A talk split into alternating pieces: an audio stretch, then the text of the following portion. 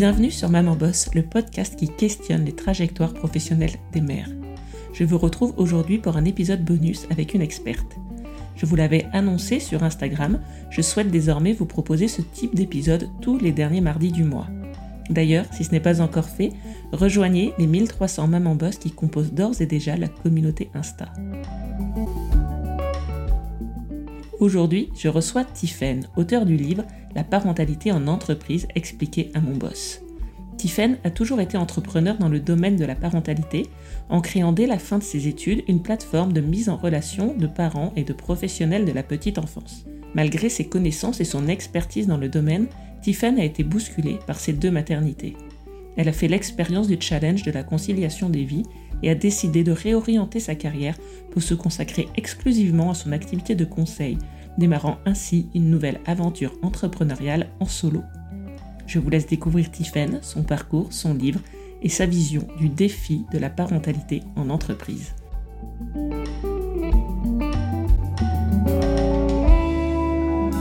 Bonjour Tiffen, bienvenue chez Maman Boss. Dans cet épisode bonus, je te propose de commencer par la traditionnelle question de présentation dans ce podcast. Est-ce que tu peux nous dire de qui tu es la maman et dans quoi tu bosses? Bonjour Marie, merci beaucoup de m'inviter sur ton podcast. Je suis vraiment très heureuse. Alors oui, je suis la maman de Balthazar et Célestine qui ont 3 ans et 10 mois et euh, je travaille sur les sujets liés à l'entrepreneuriat et la parentalité en entreprise. Pour euh, débuter cette conversation, je te propose que dans un premier temps, on parle un peu de toi. Est-ce que toi, tu peux nous raconter ton parcours professionnel? Comment tu en es arrivé à exercer ton activité actuelle? Alors donc j'ai donc je suis diplômée d'une école de commerce de l'IESEG et euh, en parallèle de ma cinquième année d'école, j'ai décidé de créer mon entreprise. Donc à l'époque en tant qu'auto-entrepreneur et puis ensuite euh, j'ai créé une société puis je me suis associée. Et euh, l'objet de, de la société était à l'époque de mettre en lien des parents en recherche d'un mode d'accueil avec des professionnels de la petite enfance.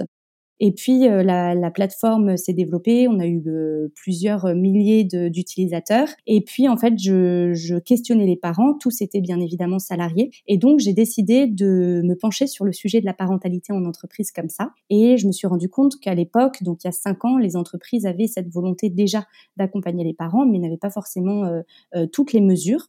Et donc, euh, je suis devenue un service spécialisé pour les entreprises pour aider les salariés parents à trouver des modes d'accueil pour qu'ils puissent retourner travailler. Et ensuite, j'ai développé un certain nombre de services, euh, de soutien scolaire, d'aide administrative euh, et juridique, des services pour les aidants familiaux. Et on est devenu une plateforme, je dirais, d'accompagnement à la parentalité 360 degrés le spectre était large de services, mais je me suis rendu compte que d'accompagner la parentalité, c'était pas euh, seulement à travers des services, et c'est pour ça que je euh, focalise aujourd'hui mes activités sur euh, des activités de conseil. Toi, sur le plan plus personnel, à quel moment dans ce parcours est arrivé ton premier enfant et comment tu as abordé ce sujet de la parentalité sur le plan personnel? Justement, en fait, j'ai vécu euh, ma, première maternité, on va dire, euh, alors que mon entreprise euh, se développait. Et j'ai vécu de plein fouet du coup c'est voilà les questions d'équilibre des vies et puis et puis tout ce que ça a derrière et en tant qu'entrepreneur, c'est jamais très très simple de. Euh, on a deux bébés en fait. On a son entreprise euh, et on travaille euh, dur pour la développer. Et puis bah, ses propres enfants. Et au final, dans mon parcours, j'avais la sensation que je prenais l'équilibre des vies, mais que je le trouvais pas forcément. Et c'est ce qui a valu chez moi une grosse remise en question. Je me suis posé énormément de, questions sur pourquoi je faisais les choses. Voilà, où est-ce que je voulais aller, à la fois avec mon entreprise et puis à la fois pour ma vie de famille je, dis souvent, j'utilise quand même cette image. J'avais parfois la sensation que plus je développais euh, mon entreprise, plus je créais quelque chose que j'avais du mal à traîner moi-même, à porter moi-même, et surtout qui n'était pas tout à fait euh, aligné avec euh, mon projet familial. Ça a questionné beaucoup de choses chez moi, justement, la, maternité. Et donc, après, tu, tu, as fait le choix, tu nous l'as dit, de te spécialiser dans ton activité de conseil. Est-ce que tu peux nous expliquer concrètement en quoi consiste cette activité auprès de quel public? Mon public, c'est vraiment les entreprises. Euh, et au sein de l'entreprise, c'est à la fois euh, les dirigeants, c'est aussi euh, à destination des managers, puisque quelque part, quand une entreprise dit soutenir la parentalité, si derrière les managers ne n'incarnent pas quelque part cette, cette politique, bah, le collaborateur ne le vivra pas pleinement. Et puis, bien sûr, à destination des collaborateurs, puisque même si l'entreprise peut favoriser ou au contraire freiner par l'environnement, par l'organisation, du travail, le, la conciliation des vies, le premier concerné reste quand même le salarié et euh, c'est lui le premier acteur de son équilibre. Concrètement, ça peut être, euh, voilà, mes activités, ça peut être des, euh, des actions de sensibilisation à travers des webinars, des conférences. Par exemple, le prochain que j'anime, c'est les sujets d'égalité professionnelle et la parentalité et en quoi la parentalité influe sur l'égalité homme-femme au travail. Ensuite, ça peut être des formations manager aussi. Donc, comment manager la parentalité Qu'est-ce que ça veut dire Pourquoi Quels sont les enjeux derrière Quels bénéfices j'en tire moi en tant que manager Et puis ensuite, ça va être voilà des, des missions pour designer un programme plus global d'accompagnement des, des, salariés parents. Euh, euh, et ça passe à travers l'accompagnement au congé naissance. Donc voilà, une fois qu'on a pris son congé maternité, paternité, comment on revient dans l'entreprise? Est-ce que je suis convaincue? Je l'ai expérimenté moi-même et plus je travaille sur ces sujets, plus je le vois. Chaque naissance apporte son lot de de changement ou en tout cas de transformation, de prise de conscience. Et c'est un moment clé que l'entreprise doit accompagner justement pour comprendre son collaborateur et l'accompagner et le et voilà, l'accompagner au mieux. Pour rebondir sur, euh, sur ce que tu viens de dire, euh, toi, tu as dit qu'à la naissance de ton premier enfant, ça avait été une, une profonde remise en question, euh, notamment de, par rapport à ton rôle d'entrepreneur et à ta société en général. Et donc, pour l'arrivée de ton deuxième enfant, et à la lumière de ces activités de conseil, de tout ce que tu avais pu apprendre à travers ton, ton expertise professionnelle, comment est-ce que tu as géré à l'arrivée de ce deuxième enfant? Est-ce que tu as par exemple mis des choses concrètes en place pour manager ton, ton équilibre vie pro-vie perso? J'ai vécu euh, l'arrivée de mes enfants complètement différemment.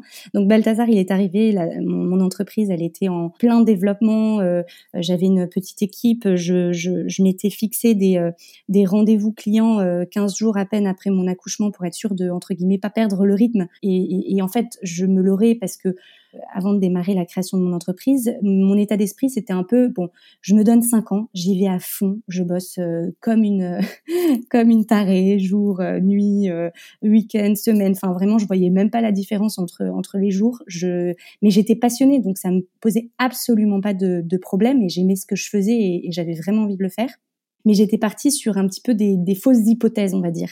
Déjà, je pensais qu'en cinq ans, ça allait suffire pour euh, qu'une boîte se développe et quelque part que je puisse, euh, euh, moi, lever le, lever le pied. Or, on le sait, cinq ans, c'est vraiment, c'est pas un minimum, mais en entrepreneuriat, on dit souvent qu'on voit si une boîte est et, pérenne au bout de cinq ans. Donc euh, quelque part, cinq ans, c'est un peu le, minimum. Donc je me disais en fait, si j'attends que ma, mon entreprise se développe pour avoir des enfants, euh, voilà. Donc j'ai eu des enfants avant. Et en fait, je me disais bah c'est bien, euh, l'entreprise elle se développe, j'ai ma petite équipe de 10, donc pareil, je vais pouvoir un petit peu moi prendre du recul, justement pour vivre pleinement ma maternité. Et en fait, bah, ça aussi c'était un leurre parce que bien sûr, on ne fait pas les mêmes choses quand on est seul que quand on a une équipe. Mais quand on a une équipe, bah, il y a du management en plus. On reste quand même en tant que fondateur la référente, la représentante euh, de son entreprise. Les gens euh, comptent sur nous, l'équipe compte sur nous, on impulse la dynamique, on est le moteur quelque part. Et donc, euh, eh ben de lever le pied, c'est pas forcément, c'est pas forcément évident. Et c'est d'ailleurs pour ça que moi j'ai eu énormément de mal à prendre plus que 15 jours de, de congé maternité. Et puis en fait, surtout, le fait d'avoir des enfants, et ça je l'avais pas du tout, du tout mesuré, et c'est un peu ce que je dis quand je, je parle de de transformation à l'arrivée d'un enfant. Et je pense que c'est vrai pour un premier enfant, mais euh, à chaque enfant, j'ai l'impression, en tout cas, moi, euh, j'en ai deux et je l'ai vécu deux fois de manière différente, mais vraiment, j'ai la sensation que euh, ça m'a amené des questionnements sur mais pourquoi je fais les choses, c'est quoi ce qui est important dans ma vie, qu'est-ce que je veux être? Pour ma famille, qu'est-ce que je veux donner en tant que maman, qu'est-ce que je veux euh, du coup euh, euh, donner dans le travail, comment j'utilise mon temps. Est-ce que moi j'ai toujours eu besoin d'avoir une activité où je me sentais utile et, je trouve que d'avoir des enfants, ça permet encore plus de se dire bon, si je les confie quand je vais travailler, c'est pour quelque part, il faut que ça, ça en vaille vraiment le coup, quoi. Enfin, moi, j'avais la sensation que l'activité que j'exerçais, le sujet m'intéressait, mais la manière dont je le faisais n'était pas celle qui correspondait le mieux à, à qui j'étais finalement. Et donc c'est pour ça que dans mon activité de conseil, je suis super heureuse parce que à la fois je continue à travailler sur ces sujets qui m'animent et plus je travaille dessus, plus j'en suis convaincue. Euh, voilà, on, est à la fois au début d'une petite révolution euh, et puis je mesure tout l'intérêt pour les entreprises, pour les salariés de voilà d'accompagner sur ces sujets. Et donc, en tant que maintenant, je suis indépendante, donc j'ai plus d'équipe. Je, je, c'est une forme d'entrepreneuriat qui est complètement différente, et je me trouve, je me sens beaucoup plus, euh, beaucoup plus libre en fait euh, euh, d'organiser mon temps comme je veux. Bah, j'ai vécu du coup ma, ma mon deuxième congé maternité, c'était en plein confinement. là, pour le coup, j'ai pris trois mois, bah, les trois mois de confinement en fait complet où j'étais dédiée à mes enfants, et je sais que mon activité de conseil, elle peut, elle peut patienter, et ça n'a pas du tout pénaliser euh, cette activité-là. Donc aujourd'hui, c'est vraiment, euh, euh, en tout cas, un statut qui moi me convient. Et c'est grâce à la maternité que j'ai compris en fait et que j'ai pu transformer mon activité pour qu'elle pour qu'elle corresponde un peu plus à qui j'étais. Et puis c'était aussi, c'était aussi une réalité professionnelle, c'est-à-dire que moi je passais énormément de temps déjà quand je vendais mon service à, conseiller les entreprises, à réfléchir avec elles. On travaillait pendant plus d'un an sur des appels d'offres pour pouvoir mettre en place notre notre plateforme. Et en fait, je me rendais compte que moi, ce qui me faisait vibrer, c'était ça. C'était pas tellement après l'enjeu technique d'avoir euh, mis en place la plateforme, de dédier les services aux collaborateurs. C'était vraiment cet accompagnement en amont des entreprises dans leur réflexion, pourquoi elles faisaient les choses. Et finalement, le fait d'avoir des services à vendre derrière, ça me, ça me rendait à la fois juge et partie et ça me limitait dans l'accompagnement que je pouvais leur donner. Parce que encore une fois, quand on accompagne une entreprise, en tout cas c'est ce que je fais aujourd'hui, ce qu'elles peuvent mettre en place, c'est des services, mais ça, ça, ne, s'arrête pas là. Il y a aussi euh, toute l'organisation du travail, le management, euh, la politique de congé, euh, les aides financières que l'entreprise peut mettre en place. Enfin, ça passe par énormément de sujets. Et du coup, aujourd'hui, je peux les traiter alors qu'avant, je, m'arrêtais quelque part à la partie euh, service. Je te propose maintenant qu'on parle d'un autre projet euh, récent qui est ton ouvrage, donc la parentalité en entreprise expliquée à mon boss. Est-ce que tu peux nous dire comment est né ton projet de livre? Euh, j'ai toujours eu cette euh, petite idée en tête, euh, mais je, déjà je ne savais pas le sujet. Est-ce que j'écrivais sur mon histoire entrepreneuriale, sur voilà l'objet de, de l'entreprise, sur le sujet de la parentalité, de l'équilibre des vies? Et puis en fait, ça a été une opportunité, une rencontre, un de mes mentors qui m'a beaucoup accompagné, beaucoup aidé dans le développement de mon entreprise. Quand je lui ai évoqué cette idée-là, il m'a dit euh, je connais quelqu'un, je connais une maison d'édition qui pourrait être intéressée pour te publier. Il avait euh, lui-même euh, écrit un livre de cette même collection à mon boss. j'ai rencontré la maison d'édition, je leur ai proposé cette idée. Donc j'ai été très très bien accompagnée. J'ai eu énormément de chance d'avoir une maison d'édition qui me suivait avant même avoir écrit la première ligne finalement. Je sais que pour beaucoup d'auteurs c'est pas c'est pas comme ça que ça se passe, mais en tout cas voilà moi c'est une chance que j'ai eue de par des rencontres, par par mon réseau de de pouvoir écrire ce livre là. Et donc, euh, dans ton ouvrage, alors sans en dévoiler euh, tout le contenu évidemment, mais euh, il y a beaucoup de, témoignages de parents. comment est-ce que tu as procédé pour récolter ces, ces, témoignages, ces interviews, ces histoires concrètes en fait? Alors euh, j'étais euh, novice hein, complètement euh, sur dans, dans, dans l'exercice de l'écriture d'un livre, donc j'ai un petit peu, j'y suis un petit peu allée à tâtons et c'était quelque chose, une ligne directrice de la collection, c'était qu'elle puisse intégrer, enfin que l'ouvrage puisse intégrer un certain nombre de témoignages. Et ça tombait bien puisque moi dans le cadre de mon activité, j'avais des contacts avec de nombreuses entreprises, des RH, dirigeants et donc dans l'ouvrage il y a en effet les témoignages des employeurs euh, à la fois des salariés, à la fois de chercheurs, de psychologues. Euh, ben, on est tous rassemblés autour de cette conviction que hum, il faut mieux mesurer les enjeux derrière le sujet de la parentalité en entreprise. Donc quand je parle d'enjeux, je parle notamment d'égalité professionnelle, je parle de qualité de vie au travail, je parle aussi de responsabilité sociale des entreprises, de performance, parce que derrière c'est bien sûr de ça dont on parle, hein, c'est la performance sociale et, la performance économique.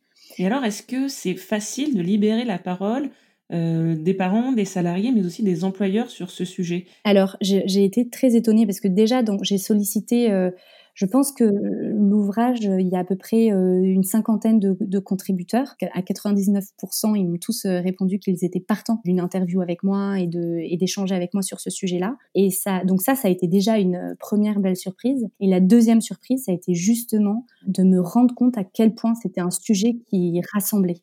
En fait, euh, peu importe le, le, statut ou le, grade hiérarchique, si, je, peux dire, de la personne euh, interviewée, quand on commençait à parler de parentalité, soit à titre personnel, soit à l'échelle de l'entreprise, comment ces choses étaient vécues, eh ben c'est vraiment un sujet qui, qui, rassemble et surtout un sujet qui amène l'authenticité. Et en fait, moi, c'est ce que j'aime énormément, c'est que je me dis, euh, peu importe qui on est, si on est parent, alors on connaît tous ce sujet de euh, bah, la galère que ça peut être, de trouver le bon équilibre, les joies que ça apporte la, maternité, la paternité, mais aussi les, les obstacles qu'on peut rencontrer. Et donc en fait, comme c'est un sujet qui rassemble, euh, c'est un sujet autour duquel on arrive assez bien à libérer la parole. En tout cas, dans le cadre de mes interviews, moi j'étais euh, souvent mais émerveillée de de ce que les gens me confiaient en fait, alors que bon certains je, les connaissais un petit peu, j'avais déjà travaillé avec eux, mais mais d'autres très très peu. Et donc euh, voilà, j'ai trouvé vraiment que c'était des échanges très très riches. Pour toi, j'imagine que en plus de ces témoignages pour l'ouvrage, tu as aussi été amené à peut-être faire un travail plus euh, documenté, à chercher par exemple des chiffres sur le sujet pour, euh, pour étayer un peu euh, ton propos. Est-ce que toi, tu as par exemple en tête un ou deux chiffres marquants sur le sujet de la parentalité en entreprise? Alors j'ai en effet passé beaucoup de temps à faire des recherches. On peut trouver pas mal d'informations sur le sujet, mais c'est assez éparpillé. Et d'ailleurs, c'était pour ça que ça m'intéressait d'écrire un livre sur le sujet, parce qu'il n'y avait pas d'ouvrage à proprement parler euh, sur euh, sur cette thématique de voilà la parentalité en entreprise. Dans les chiffres clés, alors il y en a il y en a beaucoup, mais par exemple une, une récente étude de l'Observatoire de de la qualité euh, de vie au travail montre que 85% des Français voient leur entreprise comme un acteur clé pour la conciliation des vies et donc estiment qu'elle qu'elle a un réel rôle à jouer. Euh, voilà, ça montre à quel point l'entreprise est quelque part à une grosse responsabilité dans dans la conciliation des vies. Donc c'est un petit peu l'objet de l'objet du livre et l'objet de, de, mon activité. Un autre euh, point marquant, c'est donc plutôt au niveau de la maternité. Euh, 65% des femmes sont, sont angoissées à l'idée d'avoir un enfant un jour parce qu'elles sont persuadées que la maternité impactera euh, euh négativement euh, leur, leur trajectoire professionnelle. donc ça, c'est un chiffre. Je, alors c'est une étude américaine, mais il y a, y, a, des chiffres sensiblement similaires qu'on peut retrouver en France. Et je trouve ça fou de me dire, euh, de me dire que encore aujourd'hui, une femme euh, euh, angoisse en se disant, bah, si j'ai des enfants, ça va, ça va me, me pénaliser dans ma carrière professionnelle. Et puis au niveau des pères, parce que c'est aussi un sujet, c'est que quand on parle de, parentalité en entreprise, souvent on a l'impression qu'on parle en fait de maternité.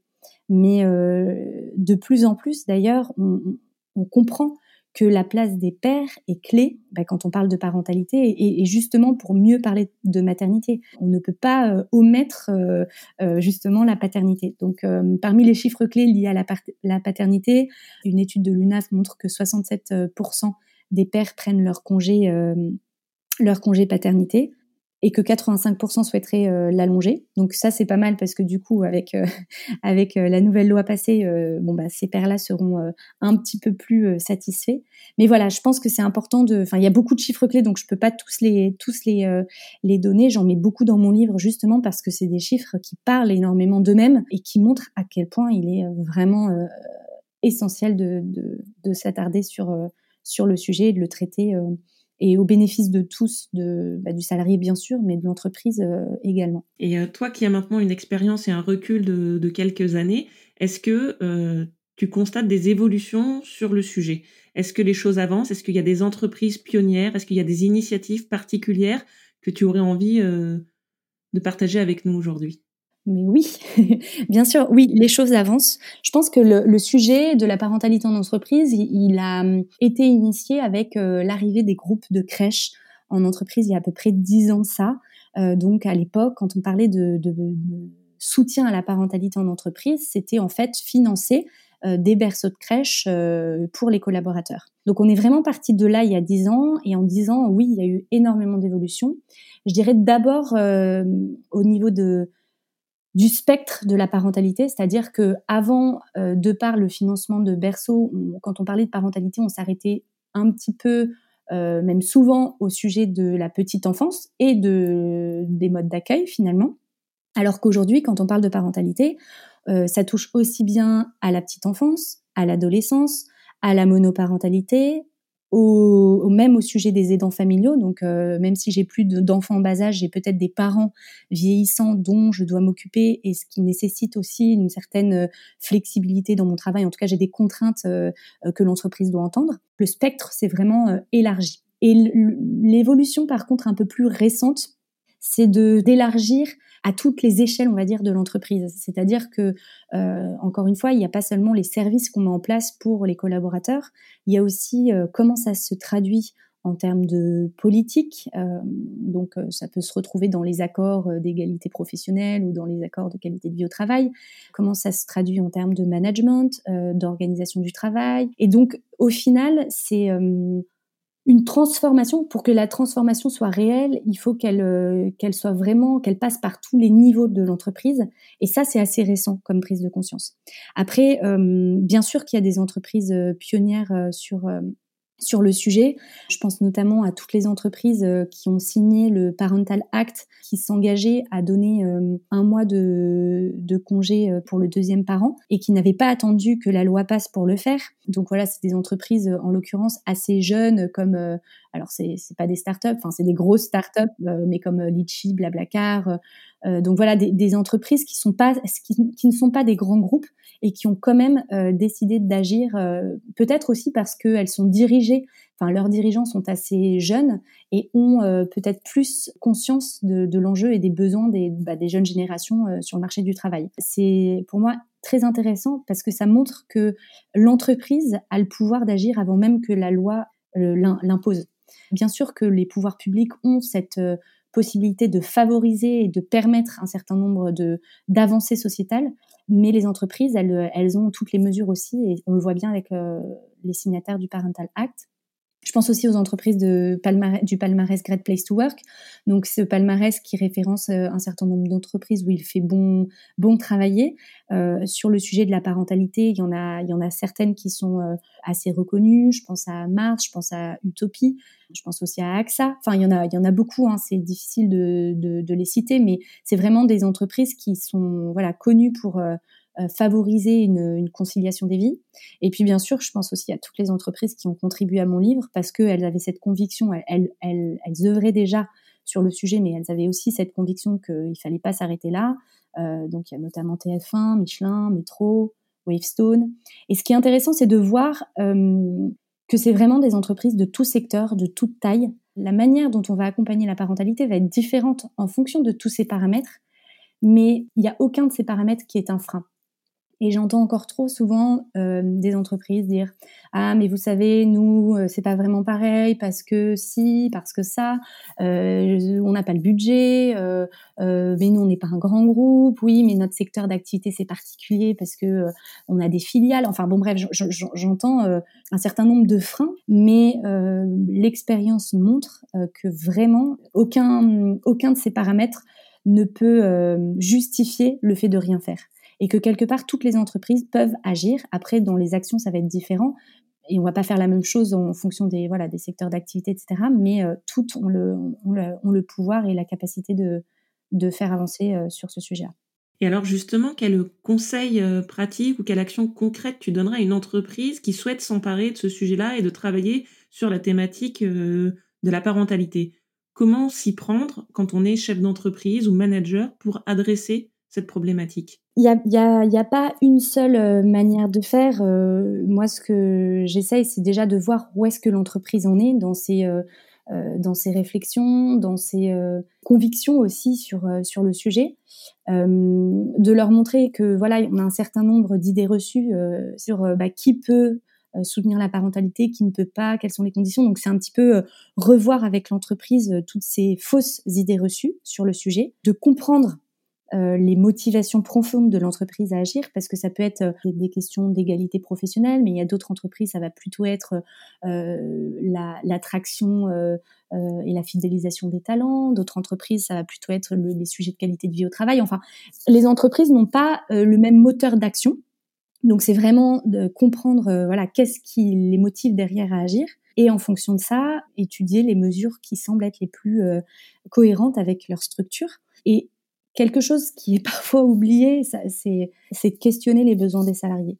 il y a énormément d'entreprises qui mettent en place des mesures sans avoir même demandé à leurs collaborateurs quelles étaient leurs attentes. Alors après, il faut aussi accompagner parce que les salariés n'ont parfois pas forcément euh, conscience eux-mêmes de euh, euh, de ce que l'entreprise pourrait faire. C'est vrai que par exemple sur les sujets de des modes d'accueil, il y a beaucoup de parents qui demandent le financement d'un berceau de crèche. Mais si peut-être qu'ils étaient un petit peu éduqués sur les autres modes d'accueil, bah, leurs besoins ils seraient un petit peu un petit peu différents. Enfin voilà, donc c'est à la fois questionner les besoins des collaborateurs, mais éduquer un petit peu ce qu'une entreprise est en mesure de faire euh, donc auprès de ses salariés. Le deuxième point, euh, c'est de penser le, le, sujet de manière le plus, la plus large possible. Comment euh, le sujet se concrétise en termes de, de management, en termes de services, en termes d'aide apportée, en termes de, de recrutement. et puis communiquer parce qu'il y, a deux, y a deux choses. Il y a ce que l'entreprise fait de manière légale, parce qu'elle est obligée, c'est la loi, euh, mais, les collaborateurs n'en ont pas forcément conscience. Par exemple, euh, quels sont les, euh, les droits d'une femme enceinte pour ses rendez-vous médicaux, quels sont les droits d'une femme enceinte quand, elle, quand elle souhaite allaiter, que l'entreprise puisse communiquer sur les mesures légales de l'accompagnement à la parentalité. Et puis ensuite, il y a quelles sont les mesures spécifiques à l'entreprise sur lesquelles il faut qu'elle puisse communiquer aussi et parfois euh, des actions de communication euh, simples comme euh, la création d'un guide parentalité avec référençant un petit peu toutes ces mesures légales et spécifiques à l'entreprise peut déjà être un pas important. Et j'imagine qu'un argument que qu'on t'oppose souvent, en tout cas du côté des entreprises, c'est peut-être le coût de ces démarches-là. Qu'est-ce qu'une entreprise a gagné à adresser ce sujet de la parentalité et à mettre en œuvre des actions?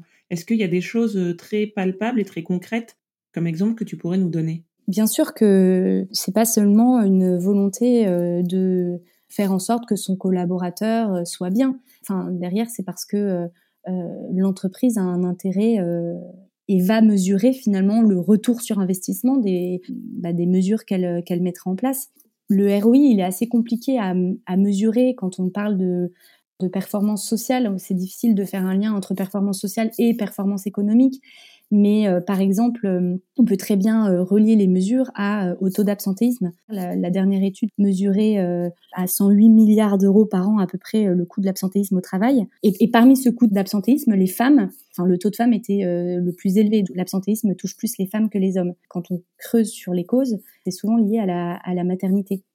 Et c'est aussi vrai pour le présentéisme. Un tiers des collaborateurs estiment à peu près que, que ça serait mal perçu de quitter le travail avant le reste de l'équipe.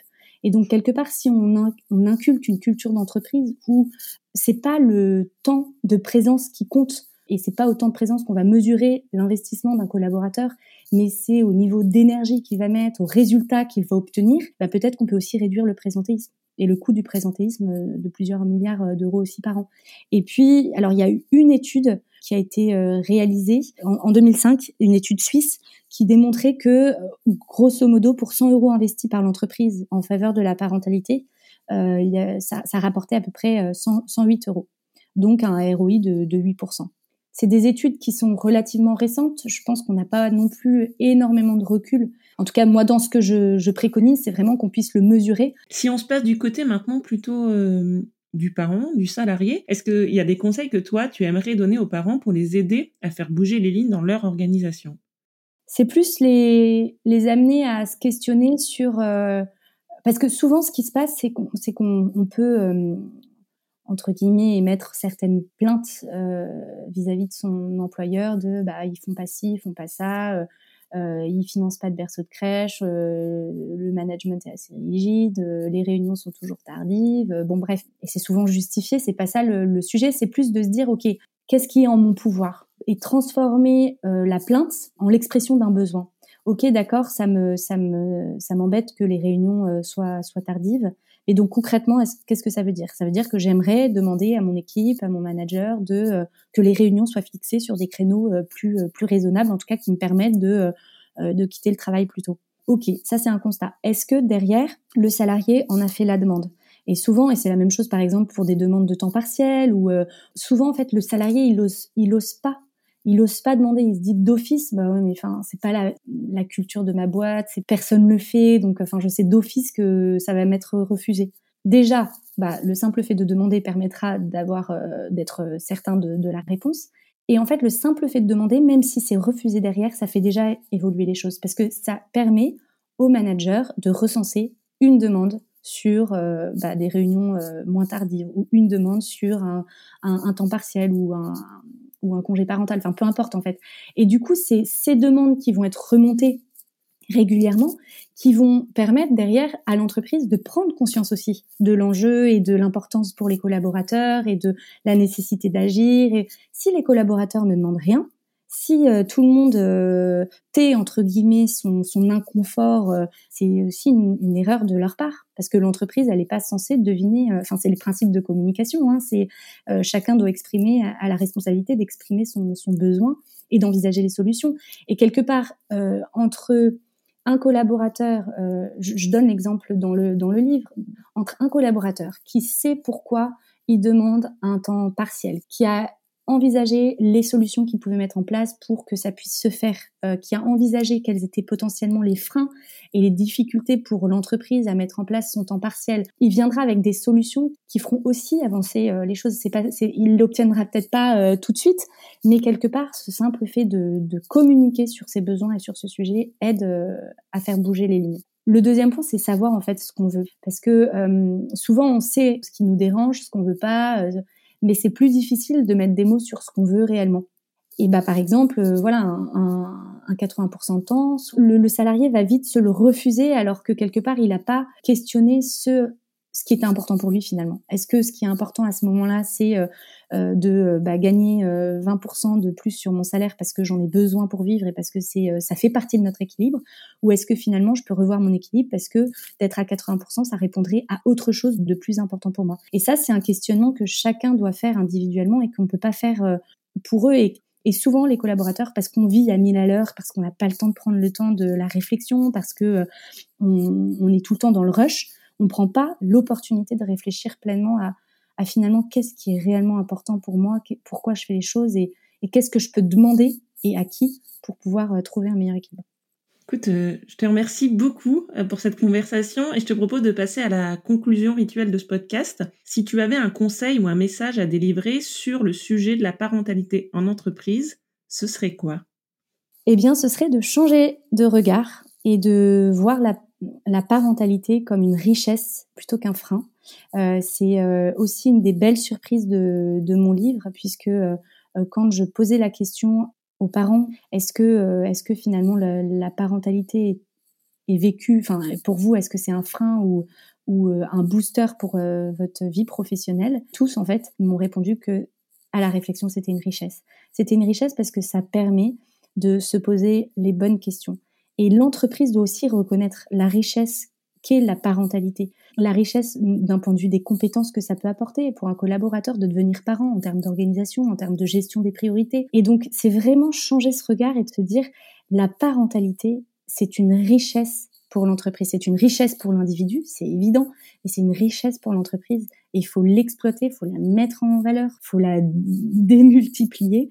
Euh, et ça, ça passe par un, un, changement de, petites actions au quotidien et puis un changement plus profond de, mentalité. Évidemment, je partage ton point de vue sur, sur l'importance de prendre en compte euh, la parentalité en entreprise et de la considérer comme une richesse. Merci beaucoup, Tiffen.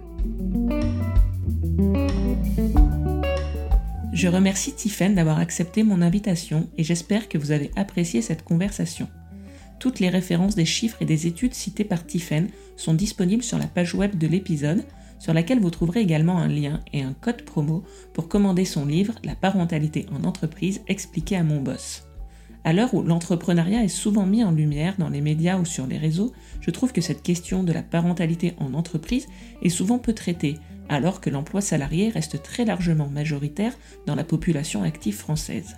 Personnellement, que ce soit en tant que salarié ou en tant que manager, je n'ai jamais été sensibilisée à ce sujet. Alors pour compléter la parole d'expert de Tiffen, je serais curieuse de connaître vos expériences. N'hésitez pas à venir prolonger la conversation avec nous sur les réseaux sociaux. Je vous dis à très vite pour un nouvel épisode et d'ici là, maman bosse